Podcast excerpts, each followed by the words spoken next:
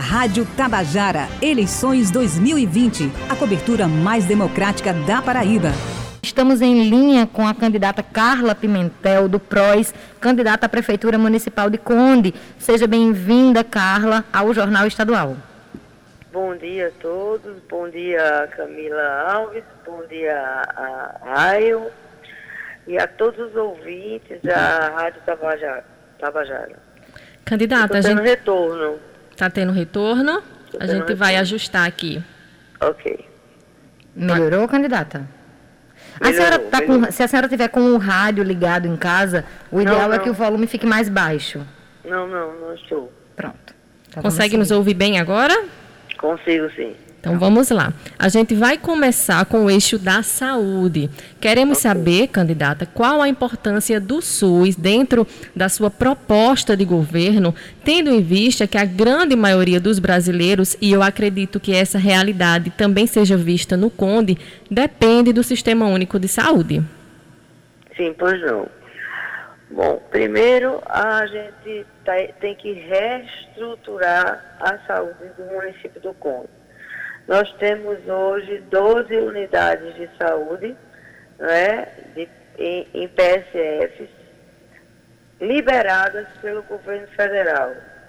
Porém, tem, temos nove em funcionamento e oito sendo custeadas pelo governo federal e uma delas, não sei porquê, não sei qual é o motivo, é, o governo federal não, não custeia. E já liberou três, em três grandes bairros aqui do Conde.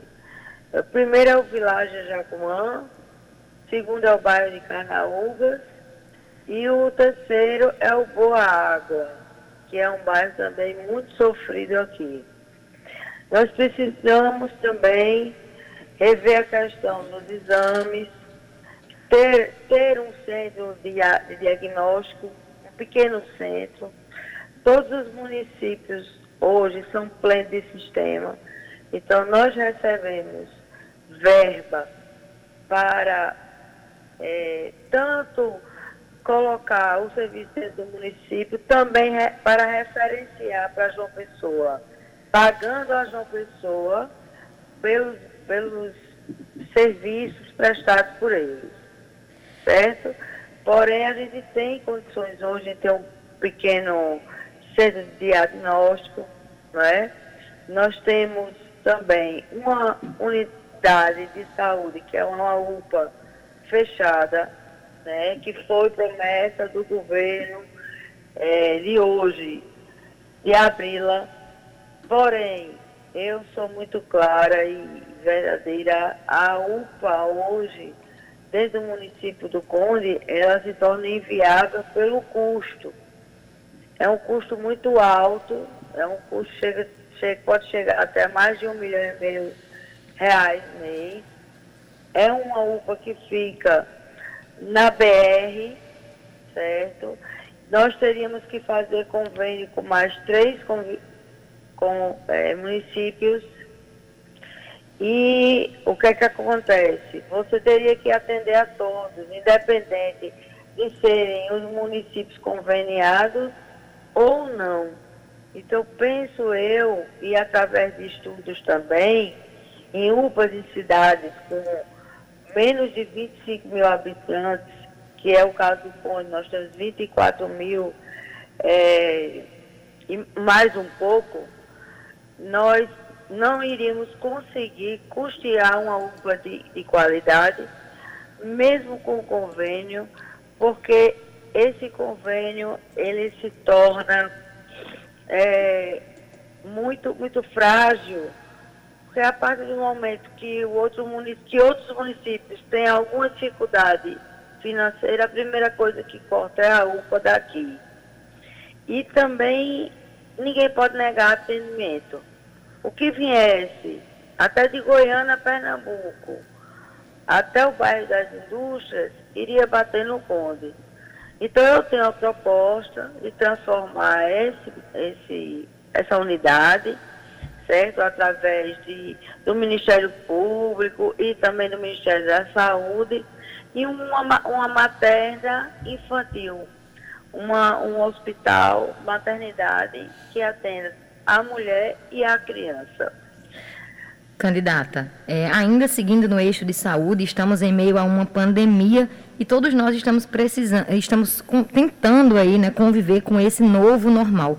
Considerando isto, muito provavelmente, né, é, caso eleita, a pandemia ainda estará em vigência, né, ainda perdurará, pelo menos no início do mandato. Quais são as ações que a senhora julga ali urgentes implementar a respeito do enfrentamento à Covid-19?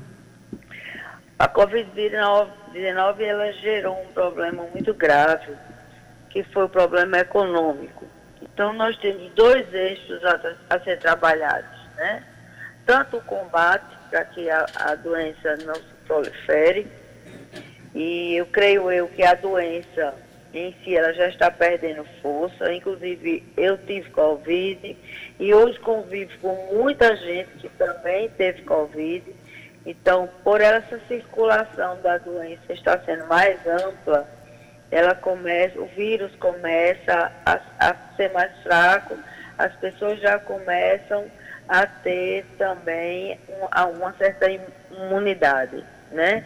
Então, nós estamos vendo pela própria curva que é, as, as, os pontos mais graves da doença, eles, eles estão sendo estabilizados, né? Mas o que muito me preocupa é que chegando em 2020 e Deus me dando a oportunidade de estar lá, eu vou ter que fazer uma implementação com vários setores produtivos do município. Eu tenho um grande setor produtivo aqui que se chama o turismo, né? É um grande potencial que o município tem, porque nós temos sete praias diferentes, cada uma mais bonita que a outra. Né? Nós temos a matéria-prima principal, mas nós vamos temos que investir maciçamente em infraestrutura e também em propaganda em outros estados, em outros países, não é? revivendo os bons tempos de Tambaba, de Coqueirinho, colocando é, uma, digamos assim, uma gama de, de, de alternativas para os próprios comerciantes, estando com um plano econômico para que a gente possa re, reavivar a, o turismo, não só o turismo, mas o comércio, assim nós também estamos preocupados com a construção civil daqui que sofreu um grande abalo, porque hoje se tem uma lei chamada Lei de Planeamento que impede várias áreas urbanas de serem construídas e muitos construtores assim quebraram por esse motivo. Muitos saíram do nosso município. Desculpe nós, nós estamos tendo muito desemprego nessa área, em outras também. E no comércio local e na indústria, eu acho que o que a gente tem, eu acredito que o que temos que fazer é ter uma, uma, um, um pacote econômico de incentivos da prefeitura, inclusive disponibilizando a, é, assessoria para primeiro os pequenos comércios, os pequenos, os pequenos produtores, também nós temos uma agronomia forte e também para o turismo. Penso que é, a mão estendida do poder público é muito capaz de mudar a situação que nós estamos vivendo hoje, principalmente porque essa mão ela é sempre muito bem-vinda é, nunca se torna uma via de mão única, não.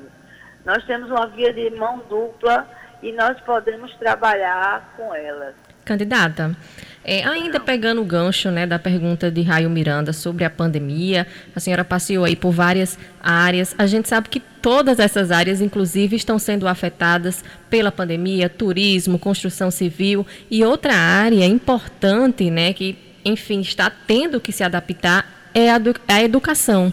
Um dos maiores desafios é voltar às aulas neste momento. E o ano que vem, esse desafio vai continuar. Como é que a senhora pretende, caso seja eleita, preparar a escola, deixar a escola segura para essas crianças e ter, ainda assim, uma educação de qualidade?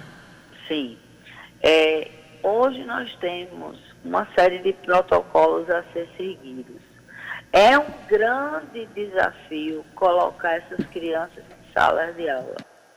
Né? A primeira coisa que a gente tem que fazer é voltar às escolas de comunidade que foram cortadas para que essas crianças fossem levadas ao centro. Até porque existe uma determinação do, da, do ECA que fala que a criança do ensino fundamental 1 deve fazer parte da escola dentro da sua comunidade para que ela não perca a sua referência. E hoje nós temos várias unidades aqui sendo fechadas para que essas crianças é, vá, para o centro da cidade estudar nas maiores escolas. Isso aí é, é uma questão básica que independe inclusive da pandemia porque eu acredito que a influência da família na escola é fundamental para o desenvolvimento da criança. Os Candid... protocolos a, ser, a, serem seguidos não será o Conde que vai inventar. Veja bem, nós temos é, todo um estudo né, mundial, por sinal, em outros países as escolas já voltaram, né? Inclusive com o sistema de rodízio. E seguindo isso, em janeiro, que talvez nós já temos aí boas notícias, é porque estão estudando a questão da vacina, é, nós vamos aplicar os protocolos de distanciamento, de álcool em gel, de máscara, né?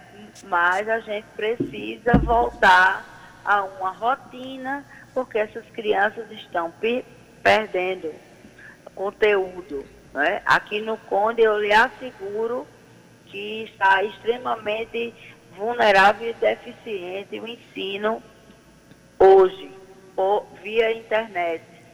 É por questões óbvias, nem todo mundo tem o acesso à internet e não foi criada aqui uma plataforma para, que, para atender o alunado.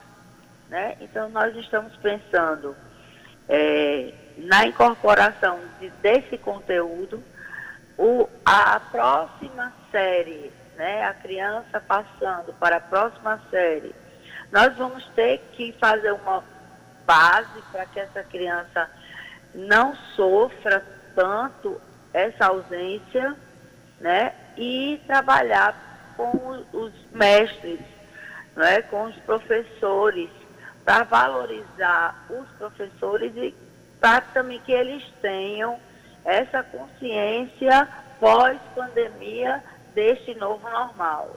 Nós seguimos conversando com a candidata Carla Pimentel pelo PROS, que está completeando aí uma, a vaga de prefeita no município de Conde.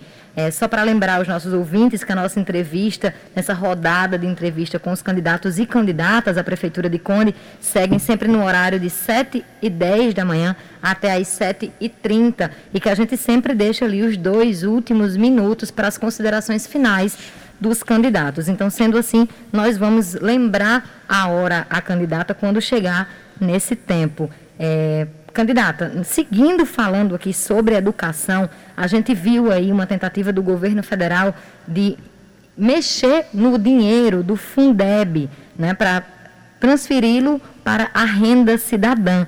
Qual é a importância do Fundeb para o município de Conde e como você enxerga essa mobilização federal para reduzir esse fundo?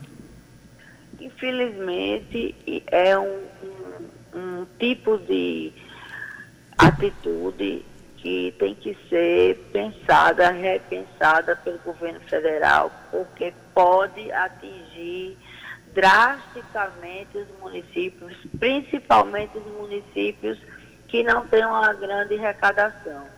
O Fundeb é uma segurança que o município tem para um investimento maciço na, na educação. Nós temos aqui é, as escolas que precisam ser mantidas, né, os profissionais que precisam estar tendo treinamento e também ter uma visão especial para esses profissionais. Nós temos também é, a questão dos ônibus escolares. Então, todas as unidades de escolas e também que correspondem à educação, ela tem a sua base no Fundeb. Eu creio que isso vai ser repensado né, e, e estudado da melhor forma possível.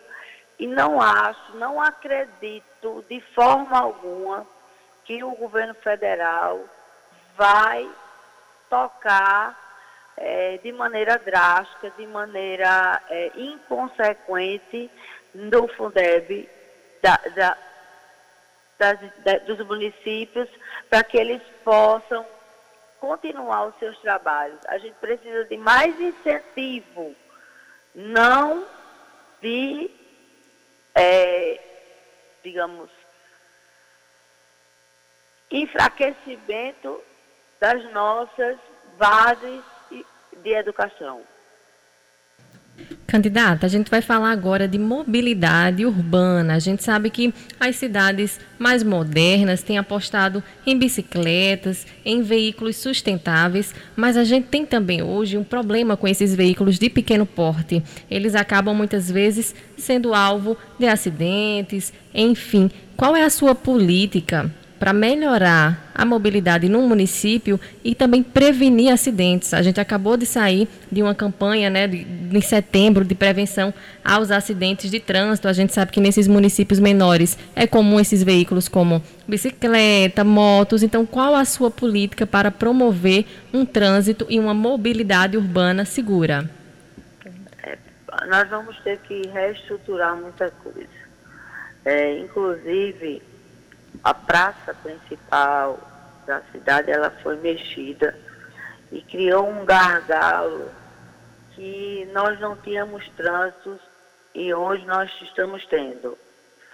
É, precisamos, de forma muito consciente, é, rever também com o governo do Estado uma ciclovia, né, porque hoje mal temos acostamento nós somos cortados pela PB 018, não é isso?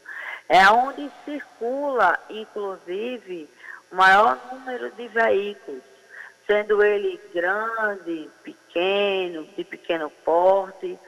Nós temos hoje uma estrada recapeada, é verdade. Né? Esse recapeamento foi implorado para o governo do estado durante muitos anos mas como nós éramos aqui um município de oposição, esse recapeamento não vinha, mas quando houve aqui uma prefeita do PSB, o ex-governador resolveu recapear. Mas não fez o projeto completo, que era também com a ciclovia. O centro da cidade também é um problema, porque nós temos que pensar em cadeirantes também.